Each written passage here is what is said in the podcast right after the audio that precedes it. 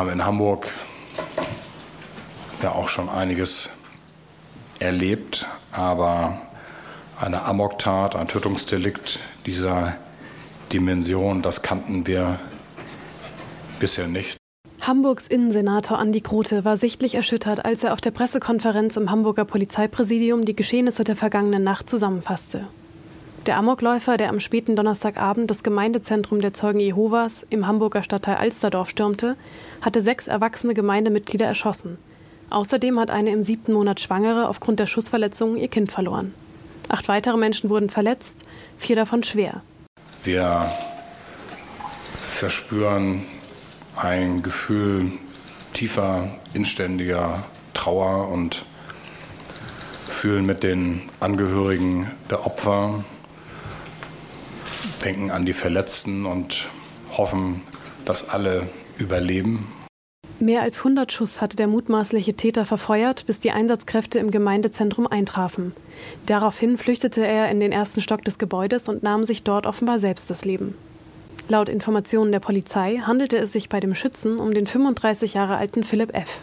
Bei Philipp F. handelt es sich um ein ehemaliges Mitglied dieser Gemeinde, der Zeugen Jehovas, welches die Gemeinde vor etwa anderthalb Jahren freiwillig, aber offenbar nicht im Guten verlassen hat. Teilte ein Sprecher der Hamburger Polizei mit. Das Tatmotiv lasse sich aber noch nicht sicher feststellen. Hinweise auf einen terroristischen oder politischen Hintergrund gebe es aber nicht.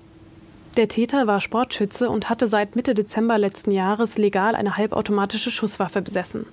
Anfang Januar dieses Jahres habe die Hamburger Waffenbehörde in diesem Zusammenhang ein anonymes Schreiben von einem Hinweisgeber bekommen. Die anonyme Person brachte in dem Schreiben die Auffassung zum Ausdruck, dass der Philipp F. an einer psychischen Erkrankung leiden könnte, ohne, wie die Person schreibt, dass dieses ärztlich diagnostiziert sei. Philipp F. hege eine besondere Wut auf religiöse Anhänger, besonders gegenüber den Zeugen Jehovas und seinem ehemaligen Arbeitgeber. Laut Angaben der Polizei hatten Beamte der Waffenbehörde Philipp F. daraufhin einen unangekündigten Besuch abgestattet. Dabei habe er sich kooperativ gezeigt und es habe nichts Relevantes zu beanstanden gegeben oder Hinweise auf eine psychische Erkrankung, so die Polizei. Demnach hätten die Beamten keine rechtlichen Möglichkeiten gehabt, Philipp F. die Waffe zu entziehen. Es müsse jetzt geprüft werden, wie das Prüfverfahren angepasst werden könne.